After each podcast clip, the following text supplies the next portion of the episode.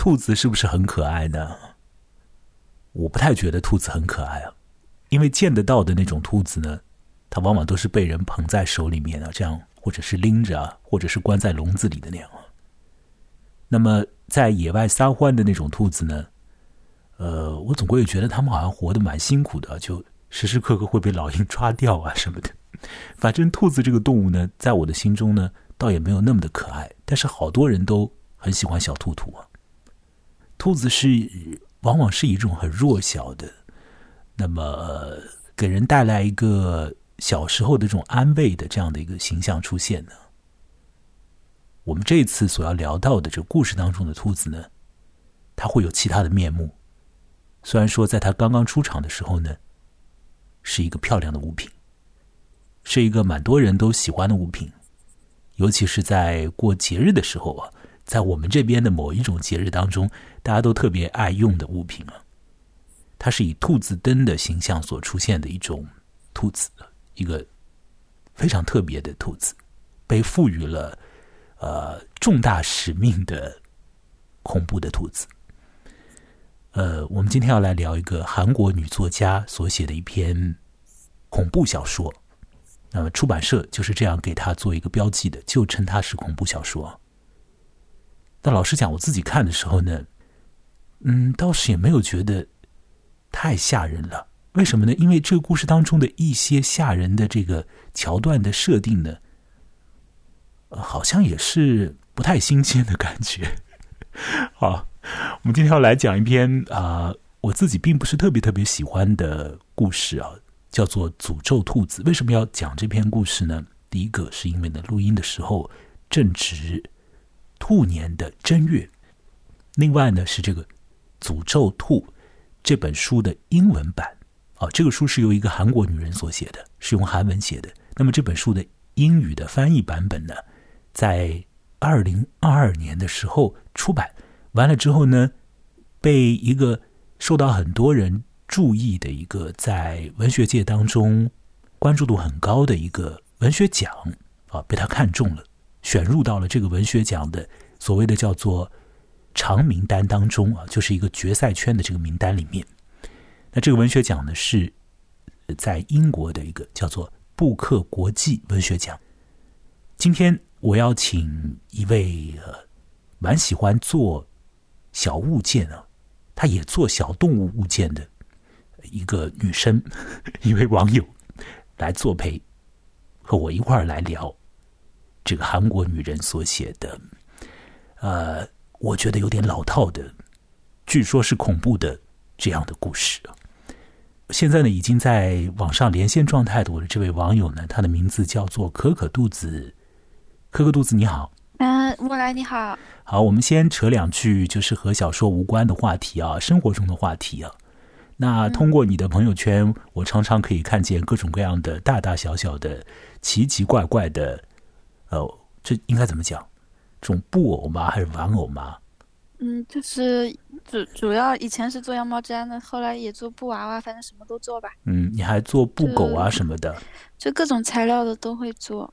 嗯，你去年就是在二零二二年的时候嘛，做了几个自己的这种小产品嘛。我们稍微说两句啊，就做的那个 是小狗，小小狗，小狗对吧？流浪狗，对，但就不是那种特别可爱造型的或者特别之凶悍造型的那种狗了，对吧？它是一个苦兮兮的那种流浪狗的那种样子，然后露出像小龅牙那样的，说是打工狗。呃，对，打工狗，我跟我朋友一块设计的那个找工厂做的，这个不是手工。呃，有人看到那个东西是不是第一眼的反应是有点怕怕的？我甚至觉得。就他不会吧？我觉得很可爱啊。那个有牙的是我那个有点惨千千岛的朋友设计的，是吧？哦，是别人设计的，不是你设计的。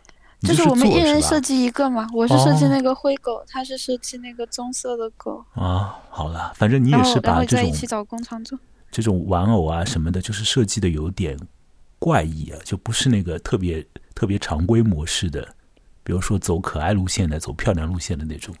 你是比较有性格我就是走这个漂亮可爱路线的。瞎说，你我就走漂亮可爱路线的好吗？好好好好漂亮，好漂亮，各种各样的东西都要做的漂亮，对吧？哪怕它的内在啊是具有一些阴暗之特质的啊，或者具有一些和社会对着干之特质的，也得把它弄得漂漂亮亮的，这样才好。就像我们今天所讲的小说里面所说的那个啊，这个东西越是要用于诅咒之用途的，它就越是要变得漂亮一点。好了，我们就回到这个我们今天要讲的主要内容了啊。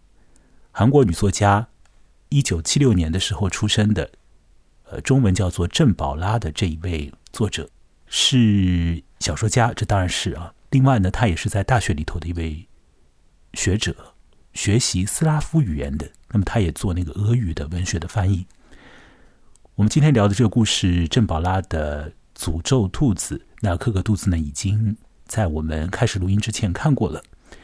呃，简单的说说你的想法吧。真实的想法，直截了当的讲出来，就是就是有点像那种韩国的三流恐怖片，一个什么复仇的那种故事，诅咒啊什么的，感觉不是很好看呢。不是很好看的原因是因为太老套了吗？情节还是怎么样？就是他就是你就知道他是诅咒别人啊，然后就是就是诅咒死了呗，然后你也知道那个诅咒就是会。自己也有消耗啊，反正就很俗的嘛，就是那种故事咯。嗯，这个故事当中有两个地方是有有会吓到一点人了，我觉得啊，第一个地方就是他的诅咒的这个部分，它发生效力的时候，对不对啊？那诅咒发生效力的时候，那个本来看上去呃是精致可爱的那个兔子灯嘛，它就变得有有那种破坏力的那种效果，有可能会吓到一点人吧。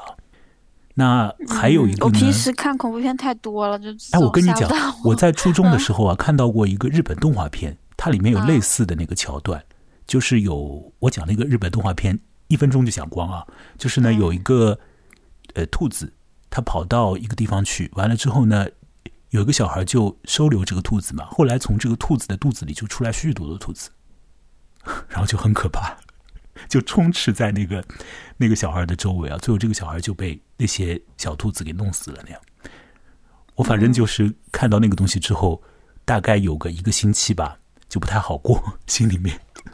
但呃，这回我看这个郑宝拉所写的《诅咒兔子》，老实讲，我自己是没有什么恐怖的感觉了。我只是就是看一个短篇小说的这个状态来看，看完之后，我确实对这篇的评价有限呢。我也不太知道布克文学。奖啊，为什么会把这个选成他的长名单里面的一个？就是他们的评委自己肯定有一些他们的想法。嗯，他是颁给就整部小说，还是说就是颁给这一个小说整部的吧？整个整本书的，对，整本书。嗯啊，嗯，好。另外一个啊，我刚刚前面讲就是说，它有两个可能会吓到人的地方嘛。第一个是在兔子作祟的时候啊，另外一个呢，就是所谓的你要去诅咒别人的时候。你是在挖两个坟，对吧？对啊，对的啊，就意思是说你要让一个人倒霉，那么其实呢，你自己呢也脱不了干系，你也会呃受到牵连。也许在一些情况下，你可以免于遭受这个阴暗的东西的控制吧，你只要遵守一些规则。可是我们为了自己的某种美好的情感。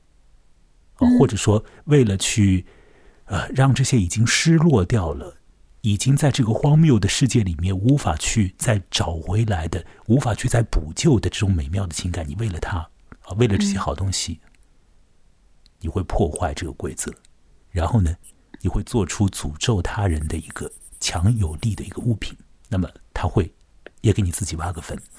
克克杜斯，你那边总是发出一种像是唰啦唰啦的那个声音。我我在我在画图，请你稍微暂停一下吧，我们在录音啊，克克杜斯。哦，好的好的好的。好，我们的录音是要变成一个节目的，好不好？我们现在是蛮正式的，在进行这样的一个啊这样的一个录音。好，谢谢可可肚子拉。好了好了好了，那我们现在怎么办呢？我们还是要把这篇小说的内容情况来聊一聊。完了之后，我们再扯一些别的，或许我们也可以讲到在郑宝拉的《诅咒兔子》这本短篇小说集当中的其他的故事哦。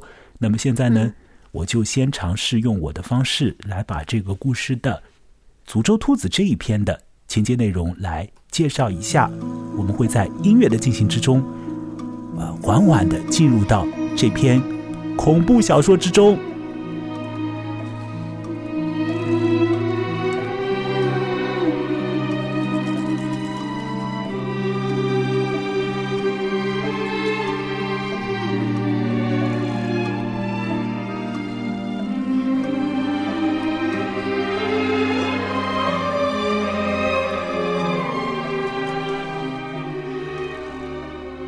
这故事一开始就讲说，爷爷在讲故事给孙子听，那孙子就是我。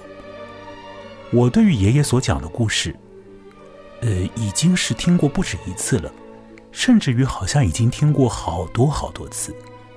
因为爷爷要讲什么，我心里是有数的。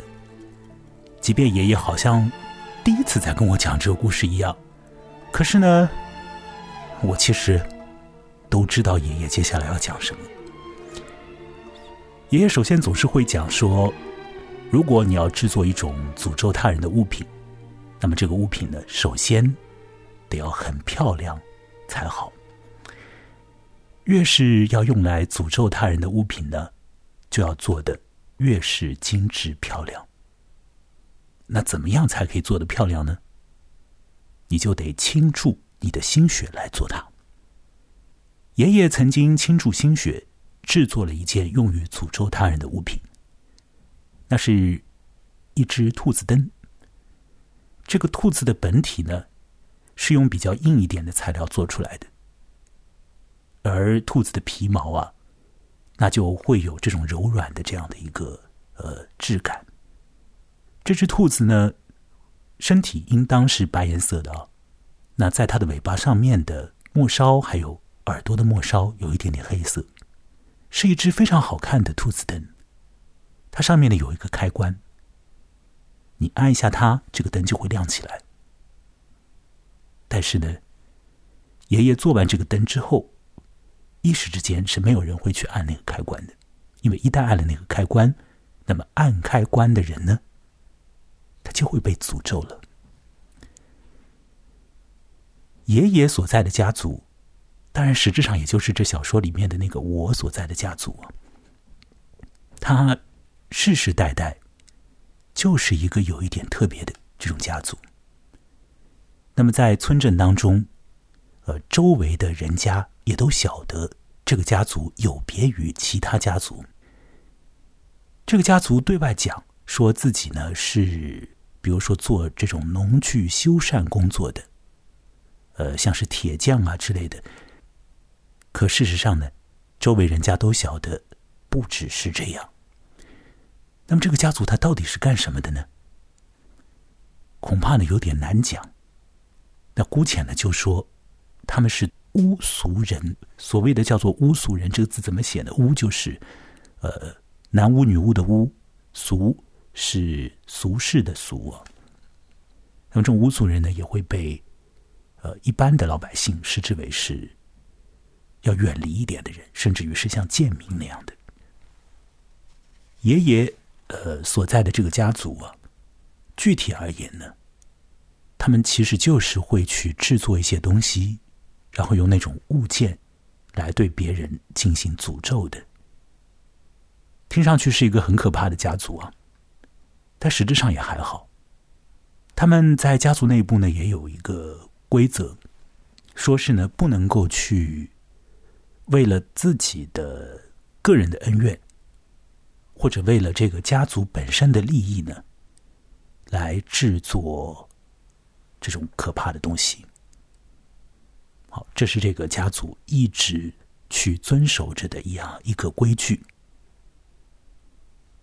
这个村镇上的人家都晓得这个家族呃有问题，所以呢，就没有人要和当时还是小朋友的爷爷。做朋友，爷爷一直都是一个孤独的小朋友，直到这个村镇上面呢，出现了一个特别的男孩，爷爷才交到了朋友。那这个男孩是一个呃什么样的人物呢？他是呃所谓的酒都家的小朋友啊。那么什么是酒都家呢？就是旧时候的酿酒厂。那个小孩的家庭当中啊，呃，这个大人都是做酒的，做的不错啊。周围的街坊邻里都会到那里去买酒。那甚至于呢，周边的一些人家还会呢到这个酒都家里来上班，那一起来做酒。那么这个酒都家里面的大人，甚至于呢还会有一些像是如今的那种企业家的性格和做派，他们会希望呢把自己的这个家族的生意啊，呃，做的规模更大一点，做的更好一点，做的更规范化一点。那这是在很早的时候。呃，他们就已经产生了这样的一个企业家的这样的一个性情的一个特质，就是这个九都家的小男孩他呢，呃，会愿意去像是接触别的小朋友一样的去接触并且接纳啊，这个巫俗人家里面的这个爷爷，所以爷爷拥有了一个好朋友。后来呢，因为战争的缘故。这个九都家的一家人就往南迁走了。等到他们回来的时候啊，发现呢，酒厂做酒的这些工具都已经被破坏掉了。那么到了这时候，呃，这个九度家里面的原来的那个小男孩，他已经长大了一些，呃，他已经开始要去承担这个。他的那个家族的使命，没想到看到那些破败的场景呢，这个家族的继承人没有感到灰心的丧气啊，他反而是觉得说哇，那么不破不立。既然旧的东西已经被消灭掉了，那不如呢就开始呢制定起更好的规则，把这个酒呢，索性就做得更加的好，更加的呃，就是规范化重新开始，一切都。于是乎，呃，这个韩国的这个白酒啊，就又做了起来。应该讲是米酒吧？这个米酒用主要是用大米来做的，蒸馏大米，然后呢再把它做成酒。呃，一时之间是做的很好的。可是，可是，当时的政府认为粮食问题非常重要，大米之类的物品，首先呢。应该是用来解决，呃，这个吃饱肚子的问题的。用于做酒呢，嗯，那就再说吧。因为这个政策导向的问题，做酒这个行业的人就面临一些麻烦。呃，这时候呢，呃，继承了家族事业的那个人，他认为说不要紧，有这个挑战的话不要紧。那自己呢，一方面去配合政府，同时另一方面呢。在想方设法的去改善这个造酒的流程，大概呢，我想呢，就是会以节约一些呃可供去做饭的那种普通的大米的方式啊，来去重新改良工艺啊，改良流程。那么，呃，以以一些更加巧妙的方式吧，来做出品质不俗的酒来啊，大概是这个意思。岂料呢，在当时啊，你要把一件事情做好。光靠服从政府的指示，迎合他的政策，以及说自己埋头苦干、精益求精，都是远远不够的。最重要的事情，也是必须要做的事情，不是那些，而是你要和政府里头的人搞好人际关系，并且呢，你的心要狠一点，甚至于呢。你要没有良心一点，在那个时候啊，呃，有另一个做酒的，我就叫他为企业吧。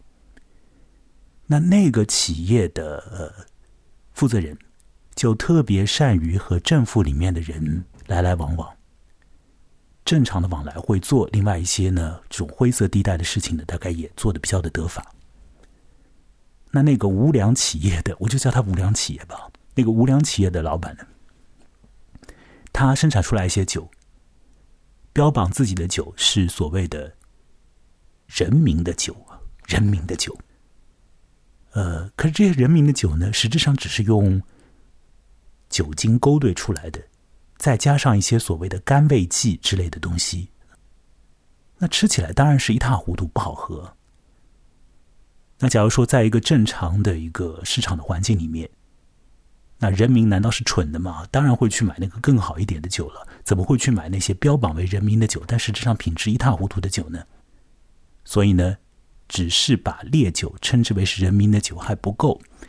呃，这个无良商人呢，他开始去恶意的诽谤老老实实、很踏实的做酒的。那个我们小说里头的那位这个酒都家的儿子，那当然那个时候他已经是继承了这个酒都家，对不对？那怎么诽谤他呢？啊，那就是完全把把这个白的说成黑的，就说啊，那个用正常的方式或者用比较好的流程、比较好的材料做出来的好酒，啊，说那些好酒呢，其实呢是酒精给。兑出来的，啊，说他坏的很。完了之后呢，开始呢，通过一些和，因为他和政府的关系比较好了，所以呢，可以动用一些媒体的这个资源，就来大肆的宣传，把那些好酒呢，说的是恶劣的不得了。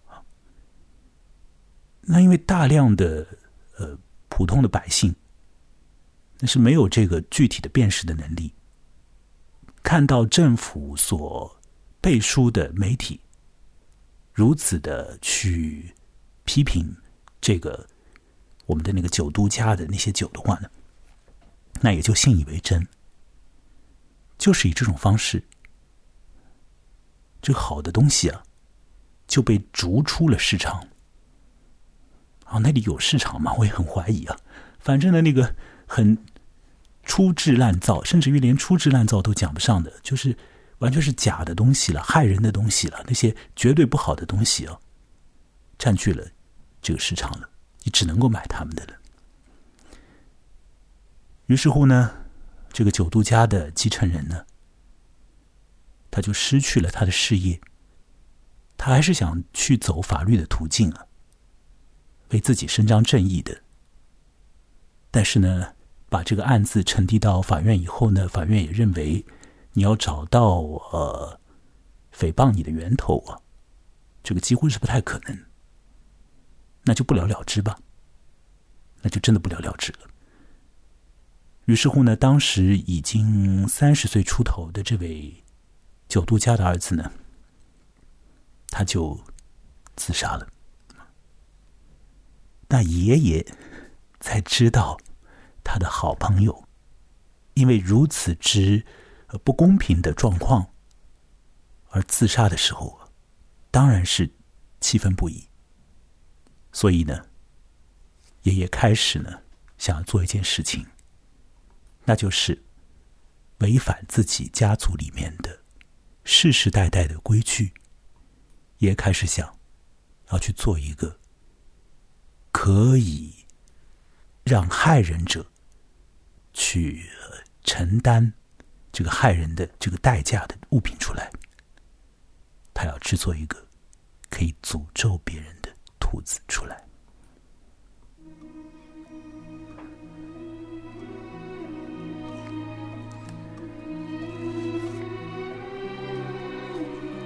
于是爷爷就制作出来了那个兔子灯。兔子灯虽然已经做好了，只要去触碰兔子灯上面的按钮，那么。触摸灯的人就会倒霉，就会倒血霉。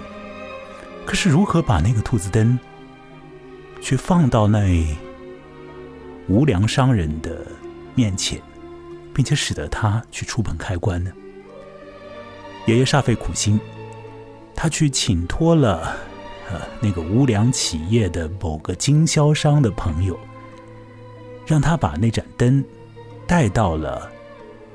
那位社长的办公室，说是那是从外国取过来的某个礼物啊，等等等等的，巴拉巴拉。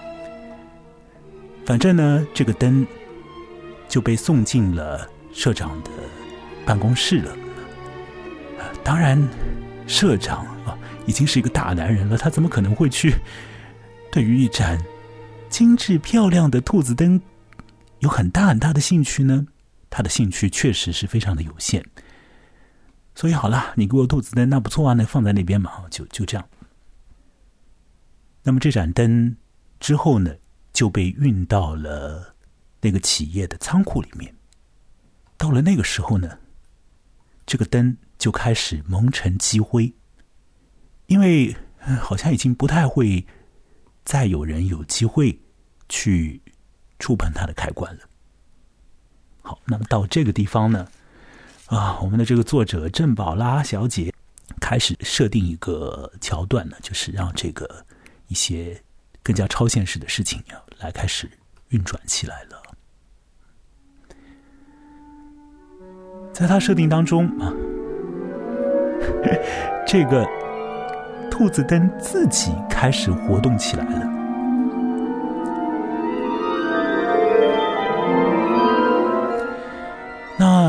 人们会发现呢，至少是这个仓库的看管人员呢，他发现呢，这个仓库里面呢，好像变得有点乱糟糟的，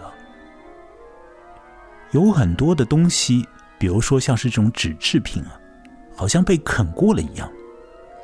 好，这种状况呢一发不可收拾，而且呢越演越烈，甚至于到后面呢，所有的纸制品都被像是老鼠咬一样的咬得一塌糊涂。完了之后呢，连一些木制品也开始被啃食。哇，这是什么情况呢？那正常人用脑子可以想得到的，呃，这个原因恐怕呢就是这里面有老鼠。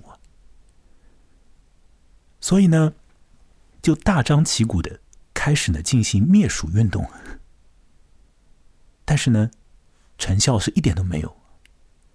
好，仓库里面的这种东西被破坏的局面呢继续的发生。同时啊，这个兔子灯开始做一件事情，就是好像它可以有一个自我复制、自我分裂的这样的一个能力啊。有很多所谓的这种兔子都跑出来了，人用肉眼是看不见的，但是那些兔子确确实实都跑了出来，许许多多，许许多多的小兔兔都出来了。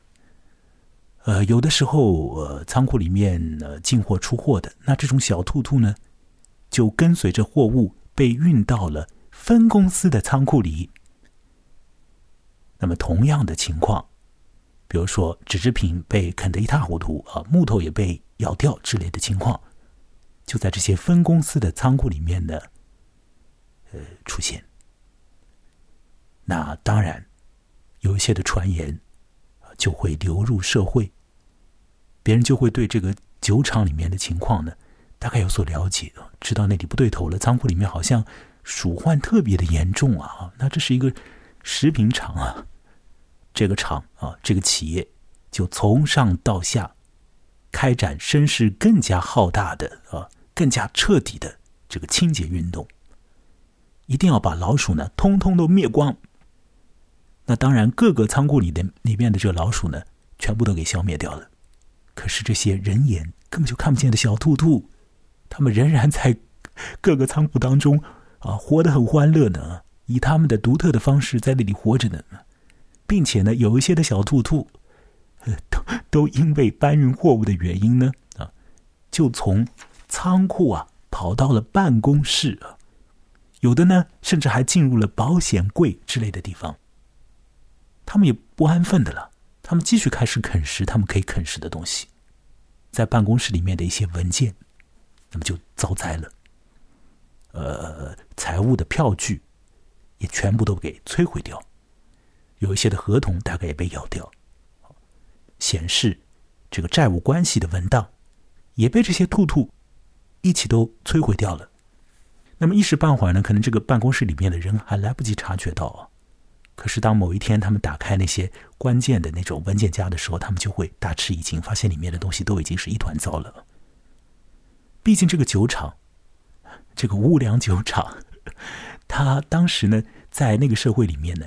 已经是一个大型企业了，它要运转呢，对不对啊？它要继续做酒啊，它要继续让消费者去买单呢。所以怎么办呢？社长 CEO 啊，就下令说：“那这样吧啊，我们来做一个呃很公开的这个试饮活动啊，请很多人过来一起喝我们的酒，喝喝看到底好不好。”那么这个活动呢，就这样办了起来。那很多人过来喝啊，这个这个过程之中，这个社长的孙子也过来玩。小男孩当然是没有什么心愿去喝那些米酒啊，或者喝那些烧酒啊。那么在那个场合，他能够玩什么呢？他能够玩兔子。这个男孩呢，跑到仓库里面，发现了兔子灯，发现了那个诅咒物品的那个呃源头啊，那盏爷爷所做的很精美的兔子灯。男孩呢，就触动了那个兔子灯的开关，他在那里玩。好，在那个试饮活动结束之后，男孩回到家里之后，很多怪现象就出现了。当然，这个男孩是把这个兔子灯带回去了了。他跟爷爷说：“我想要这个灯。”那爷爷当然就说：“那你就拿回去吧。”啊，拿回去之后，这个小男孩就把这个兔子灯一直带在身边呢。啊，那学校里的老师就发现呢，这个本来。天赋很好的男孩呢，开始有的时候会忘事情啊。那么家长也会发现这一点。随后呢，发现这个本来食量正常的小朋友，开始呢要吃很多很多东西，一直想吃东西。然后有一天呢，他从学校走回家的路上呢，就发现了不认得路了。啊，一些路人呢，就看到这个很愁困的男孩啊，问他怎么回事情，他说我不认得路。啊，那些路人呢？闻到这个男孩身上散发出来恶臭，大概呢是这个男孩尽管说穿着衣服，可是他已经这个大小便了。再到后来呢，这个男孩呢连父母都不认得了，他走路的能力都丧失了，并且呢，他开始呢就是成天什么事情都不干，什么事情都不干，除了干一件事情，那就是呢做一个梦，做一个梦，昏昏沉沉的做一个梦。睡觉的时候做梦，白天的时候呢，大约呢也在做白日梦。哎，那是什么样子的梦呢？就是呢，他梦到呢自己和可爱的小兔兔在一起。这个小兔兔呢和他呢这个依偎在一起，一起在吃东西。哦，小兔兔在那里巴拉巴拉巴拉巴拉吃。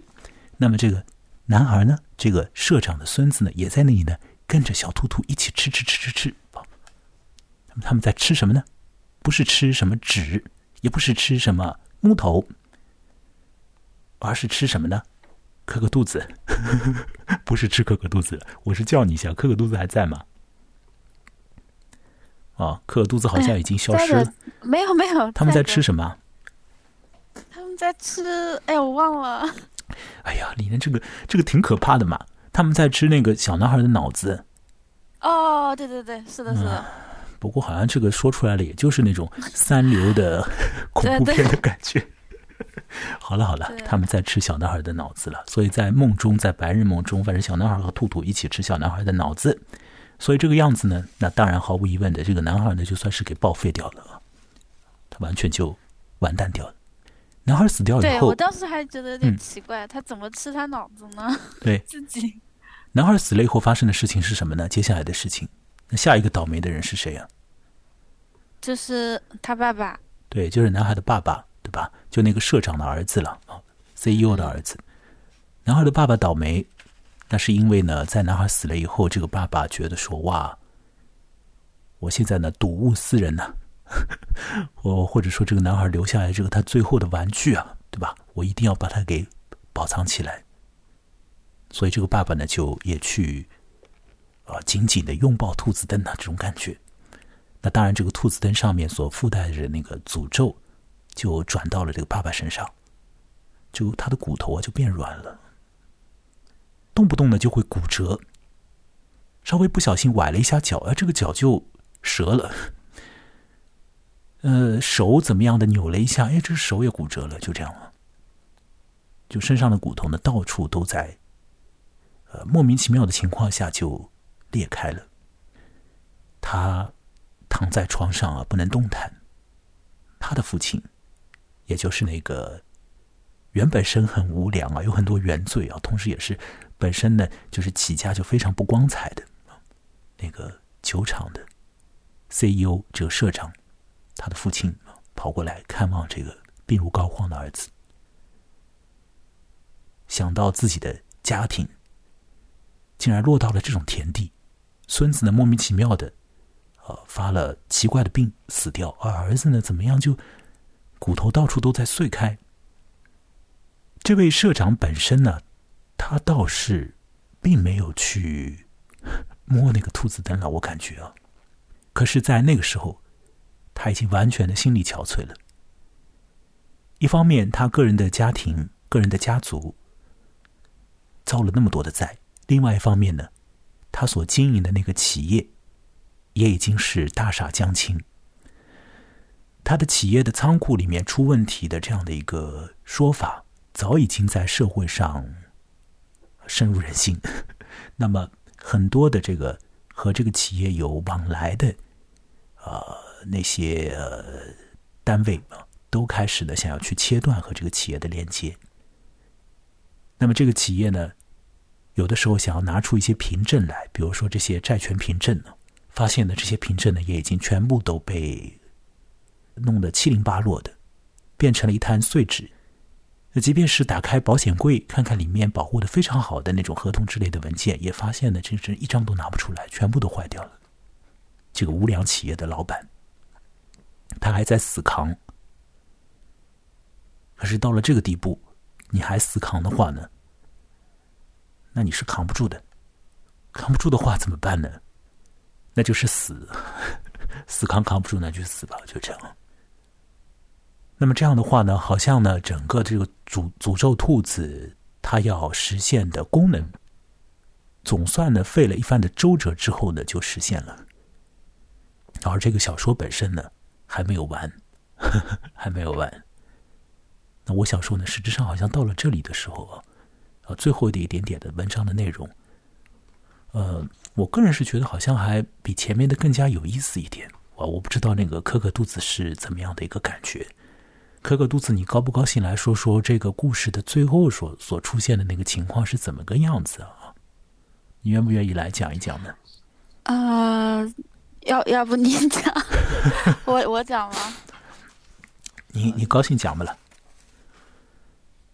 嗯，他最后好了，还是我来讲吧。好的好的，还是我来讲吧。我本来讲讲的还蛮累的，我那我先喝口水再讲。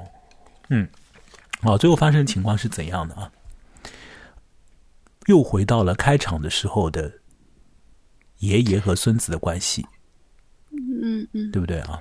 那那那啊，对，就是他爷爷，就是是个幽灵啊。对，不要搞 晕了，不要搞，先先，我们这才剧透嘛？什么不要剧透？我们剧透到现在，我是说不要搞晕了，就是说这个故事当中有两组爷孙，对不对？第一组爷孙一开始的时候出现的是那个。呃，做诅咒物品家族里面的那个爷爷和孙子，对吧？那我们嗯讲故事的当中，后面又出现了一个呢，就是这个无良企业的所谓的 CEO 或者社长，你我也不知道怎么具体称呼他吧，反正就是那个呃头子吧，那个那个头子他是爷爷，然后他有一个孙子，那个孙子触摸了兔子灯，就犯了一些奇奇怪怪的病死了啊，所以这里头有两组那个爷爷和孙子的关系。好，那么。在这个小说最后的时候呢，就又回到了第一组第一组的那个爷爷和孙子的关系上，或者是他们的这个具体的那个互动上面吧。那么我们可以看得到的呢，就是就是这这个爷爷呢在给孙子讲故事，对吧？那么他讲的故事呢，已经是孙子已经非常了解的。那么这个故事内容是什么呢？就是我刚刚已经跟你讲了的，对不对？就是一长串那个兔子灯的那个前因后果啊，我都已经讲了，对吧？好，这个，那个孙子也了解，所以孙子为什么会那么了解呢？那是因为呢，他的爷爷不是一个人呢，就是到最后，对不对？或者说已经早就已经不是人了，嗯，是个鬼。对，这故事一开头，整个《诅咒兔子》这个短篇小说一开始在讲故事的那个爷爷，呃，他就是一个鬼，而且呢，他是一个比一些鬼更辛苦一点的鬼，因为他没有办法到鬼的世界里去，也没有办法再再继续在人间继续继续生生存吧。这样，反正他已经死掉了嘛，死掉了，他的那个灵魂没有办法得到一个去路，能够做的事情就是回到原来的位置，回到他的家里面，然后呢，把这个诅咒兔子的故事。一遍又一遍的，不厌其烦的，每一次都像是第一遍讲述那样的，讲给他自己的孙子听。那么他的孙子呢，也就一次又一次的听他爷爷这样讲。他也不想，并且不能够和这个爷爷发生什么样的冲突，因为诅咒兔子的最后的诅咒。那确确实实已经转移到了制作诅咒物品的这家人家里面去了，不能因为个人恩怨来制作诅咒物品，破了这条规则了。阴暗的力量呢，已经进入到了自己的家门里面。爷爷必然会一直以这种被卡住的状态，在人间和阴间之间这样孤独的存在着。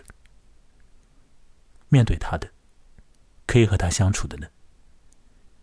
就是他的孙子，他孙子听了一遍又一遍的这样的故事之后，他有一个决定。什么样的决定呢？可可肚子。嗯，他你是哪个决定？是他什么关门走了吗？还是 他不要小孩是吧？就是我是最后一代了呀。哦哦哦，对，那不要小孩对不对？没有下一代了啊。就是好，你你诅咒来了，对不对？所以呢，你你要倒三辈子霉，对吧？哦不，不是这样，就说你你这个你你接下来三代都要倒霉，对吧？你接下来三代都要倒霉。那他说我是最后一代了，没有下一代了。对，对，我觉得这不是诅咒，是很好的事情。哎呀，最后我们再说的是什么东西？最后说的这个有可能有有有一些人也听不懂啊，什么叫做是最呃，就是没有下一代了，就就不是诅咒，反而是好事啊。这涉及到二零二二年的一些政治和社会问题啊，是现实里的，所以 这个不能讲。讲了之后，虽然说我这个东西没有什么人听，但啊，总归会自我检查啊。好了好了，那这篇郑宝拉的这个小说也就这样说完了啊。说的好辛苦啊，我觉得一篇如此之俗套的故事，但是花了我好多的劲去说。好，可可肚子有什么要评论的吗？来展开评论一下吧。呃，这这这咋评论？我不知道。什么话都没有。好了，那也就只能不要讲，只能不要讲。那这样的故事就是他弄得很死了，我感觉是。他也，嗯，你也没有没有很多的角度可以去用你的主观的方式去参与到这个故事里面去，对吧？他就是像一个以前的我们小的时候所听到的那种，一下子就能够知道你是在讲什么，知道了以后也就一了百了的的那种故事。嗯，对。对，但这种故事呢，也蛮适合于，就是比如说像是。哄小孩的时候，睡前讲讲啊，然后让他做个噩梦啊什么的。如果那个小孩比较小的话，也许会有这种效果，对吧？嗯，所以我也实在是想到不通，就是为什么他会被评为一个很好的文学奖里面的那个，就就是选中。我是不太不太能够理解这件事情。但反正我也不太理解。反正在我的那个节目当中，在我的这个呃呃节目当中，就是说我我个人是想把。形形色色的东西都拿过来说，那我会有一个自己的主观的一个判断了，就是他的那个，在我眼里面看起来啊，会是非常好的，还说比较好的，还说可能就比较一般的这样。但是呢，嗯，因应一些不同的时间，然后呢，意外的遇到了一些故事啊，或或者找到一些合适的这样一起来聊天的人的时候。我总归是什么故事都愿意来聊聊的，就是我这里开放度还很大了。虽然说我自己有一个判断，但是其实我的开放度是蛮大的。像是《诅咒兔子》这个短篇小说集当中的另外有一些的短篇小说，也许会让人觉得更加讨厌了哦。但嗯，反过来说讨，厌一点吗？他有一篇叫做“捕兽捕兽夹”的，或者叫做“陷阱”的这个真是非常非常的讨厌。要不要听情节啊？你你你你讲，你大致就是概括一下这。好吧，好吧，我简单的说一下，我们现在已经快要五十分钟了，简单的讲啊，嗯嗯，嗯非常快。我想想看，大概花几分钟，我尽量用三四分钟讲完，好不好？就说呢，有一个男人呢，他在出门去呃捕猎的时候呢，发现有一只狐狸被一个陷阱夹住了。那这个狐狸呢，就和那个猎人说：“你不要来伤害我，放了我吧，放了我吧。”但是呢，这个男人呢，他还是非得把这个狐狸给弄回家。为什么呢？因为这个狐狸身上所流出来的血液呢，会变成金子。取回家之后呢，这个男人呢就把狐狸关起来，然后呢就，呃，当然不把他的伤口弄好了，这样就获得金子嘛，对吧？啊，那这样呢，这个男人呢就很有钱了啊，变成一个富翁啊，这样子去做生意啊什么的，一切都好像比较顺利。那那只狐狸呢，最后就被这样搞得奄奄一息，以至于到最后呢，一口气也咽下去了。那金子也就不再增多了。但是因为这个男人已经有本钱了嘛，对不对？所以他做的那些生意啊什么的，也可以给他带来继续带来财产。好，那这个狐狸死去之后呢，男人就把狐狸的皮毛取下来，给他老婆呢做了一件狐狸皮大衣。老婆穿了之后呢，后来怀孕了，怀孕了以后呢，生下来一男一女一对双胞胎。这个龙凤胎呢，生下来之后呢，起先还好像还比较正常的，到了后面呢，发现这个男孩啊会去揍那个女孩啊，会去打那个女孩。那么在打女孩的过程之中呢，女孩哇哇叫，后来呢把女孩打伤了，女孩流血。呃，男人啊，这父亲想要来制止这样的情况，可是他看了一眼女孩的身上流出来的东西呢，他就不想制止了，因为这个女孩流出来的不是血，是精子啊。那于是乎，这个男人呢就教唆呃他的儿子去揍他的女儿啊。那么以至于到了后面呢，就把他的儿子和他的女儿呢关起来啊，其实就像关起狐狸来一样了，把他们关起来。关起来之后呢，这个男孩就一直打他的那个双胞胎的那个呃姐姐或者或者妹妹，这样打打了之后呢，这个女孩子呢就不停的流血，不停的流血。到了后面呢，大概都呃基本上都已经这个这个已经不行了，行销鼓励的这种状态。那么这个男人呢，就又有了很多的钱。好，有一天他外出了啊，说回来一阵之后吧，发现呢他的女儿呢怀孕了。那么这里有一个乱伦的关系，就是这对双胞胎啊被关在一起，嗯啊是。嗯那么就可想而知年，时间也过去好几年了，已经到了青春期这样之后了。那完了之后呢，这个呃老男人的决定呢，就是嗯，在在这个孽种啊生出来之后，就把那个女儿给弄死了。嗯应该来讲，女儿因为她身上血本来也不多了，人本来就快要死了，再加上生小孩什么的，估计也就也就去了。那么这个男孩呢，后来就逃出去了，逃出去了，和那个小婴儿大概一起逃出去了吧，这样的。嗯那么这个，哎，我已经超过三分钟了，那我继续讲下去。嗯 你听上去和那个诅咒兔子相比怎么样？嗯差不多了，差不多，三流恐怖片啊。好，嗯那到后面发生的情况是什么呢？啊，马上就要结束了。发生的情况呢，就是这个男人呢，在他的家里面呢，看到有一种光影啊，就是这种像是金光闪闪的这个影子啊，这个影子其实就是他的女儿的幽魂了，这就来索命了，这样这个意思。那么这个当然，男人呢就活在惶惶不可终日里面了啊。呃，而在比较远的地方啊，呃，比如说遥远的一个这个山路里，那么有另外一幕情景。这幕情景呢，就是有一个男青年被一个小男孩咬。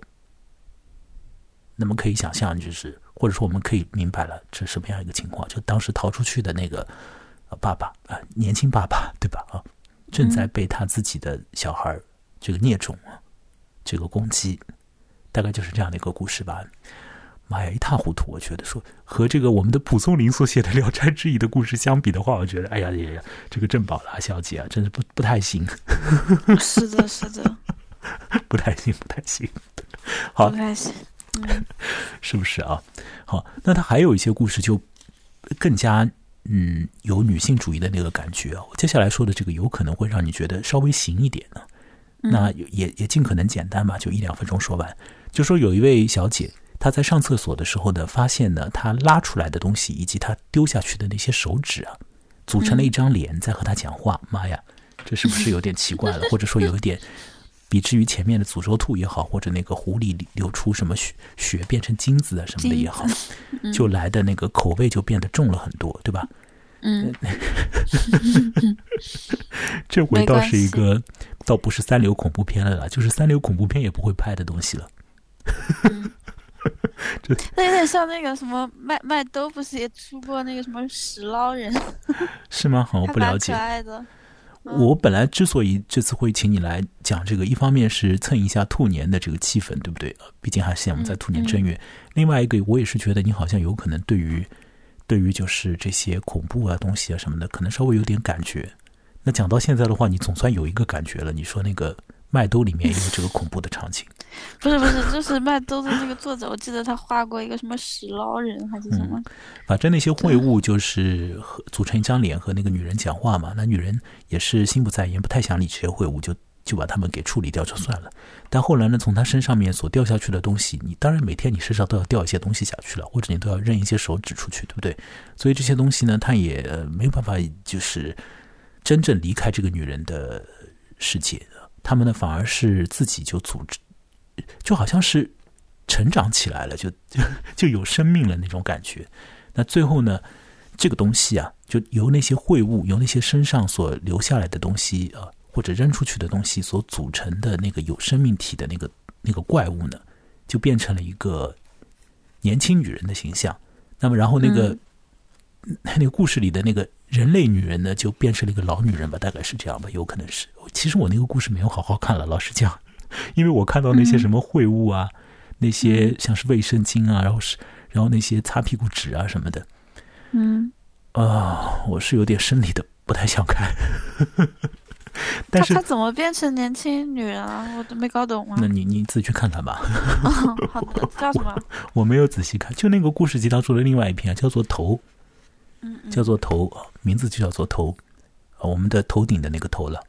好，他呃呃，那那最后发生的情况就是，反正有人就死了了啊，有人就继续活啊。当然，那个人是打引号的人，就是那样的一个故事。那个故事的话。他倒是有一点点，可能有一点点新意了，比至于前面那个诅咒兔和捕兽夹，他反而是有一点点新意的。女性有这种生育的经验嘛，或者有这样的一个能力嘛，所以她可能会对这个东西和男性的那个感觉，倒真的是不一样的。从你身体里面所出来的东西啊，和你身体有关的东西，和和男性的看法是，可能说就是在呃。在你的心里的一个深处吧，那种感觉是不完全是一样的。我感觉，那其中有一些怎么样的那种纠葛你的东西，对吧？呃，你就是这个生小孩的那个可能性和那种经验嘛，他怎么样在你的心里的这个深处发生一些影响？这个其实男人是根本不懂的了。所以我前面前两天见了一个朋友，那个朋友是他结婚之前和他的那个。现在的太太就讲说，就以后不要小孩了嘛。完之后他们结婚了，就讲的说是已经讲妥了，这样。反正说生出来小朋友的话，也没有办法让他好好生生活嘛。就是说我们是最后一代的那个意思。嗯。结果呢？发生情况就是说，那真的结婚了以后，那过了几个月之后，那个老婆就说：“那我现在有小孩了啊，就反悔了，就是这样。”呃，当然他也知道生育是一个。蛮辛苦的事情，对不对？而而且生下来之后抚养的更是一个大的那个嘛，呃，就是要 要要伴随你人生很长时间的一个过程了啊，会改变你的生活。但他还是很想要，就这样。那我我觉得你这种事情就有有一些事情，就是男性和女性之间的你心里面深处的那个东西是不太一样。但怕就怕什么呢？怕就怕很多东西是被社会影响起来的。就不是说你心里面真正的想要，而是说你身边的那些好姐妹啊，一个一个都抱着娃了，抱着二胎了，然后你想，哎呀妈呀，我怎么一胎都没有啊？那急死了。那时候我就想，你就省省吧，就别生了，你自己去，自己需要做一些什么心心理建设的工作就好了，对不对？或者那那你那个朋友是为什么？我不知道反悔。我怎么知道？那我不知道，我我也我也理解不了他们。好了好了好了好了。好了，我们讲了一个钟头了，今今天这个，嗯嗯，今天这个呃，并不是太好的故事，就就讲到这里吧。嗯，好的好的。啊，反正我们以后会讲好故事的。那并不是太好的故事，反而是讲的很吃力。好故事的话，有可能在状态的话，反而是讲的更好一点。嗯，所以大家继续来听，继续来听好故事。万一有的时候遇到一些像是今天这样，呃，这种状态的故事的话呢，啊，你随便听听也好了，对不对？反正随便听听都已经听到现在。好了好了，那谢谢可可肚子来来陪聊吧。那我们今天就进行到这里吧，好不好？啊，好的就进行到这里吧。我最后其实还是准备了音乐的，我每次都要准备很多音乐。今天最后的音乐都很贴切，也也也也来不及放了，也来不及放了。你可以放，你放嘛，到时候在中间再剪掉一点。我最后是想放放这种就是小朋友唱唱歌的这种音乐。那我们就在这个音乐之中结束吧。好了，我们就今天就进行到这里吧。我是木来，我联系方式大家也可以看得到啊。那欢迎来找我。呃，谢谢可可兔子，再会。好，拜拜。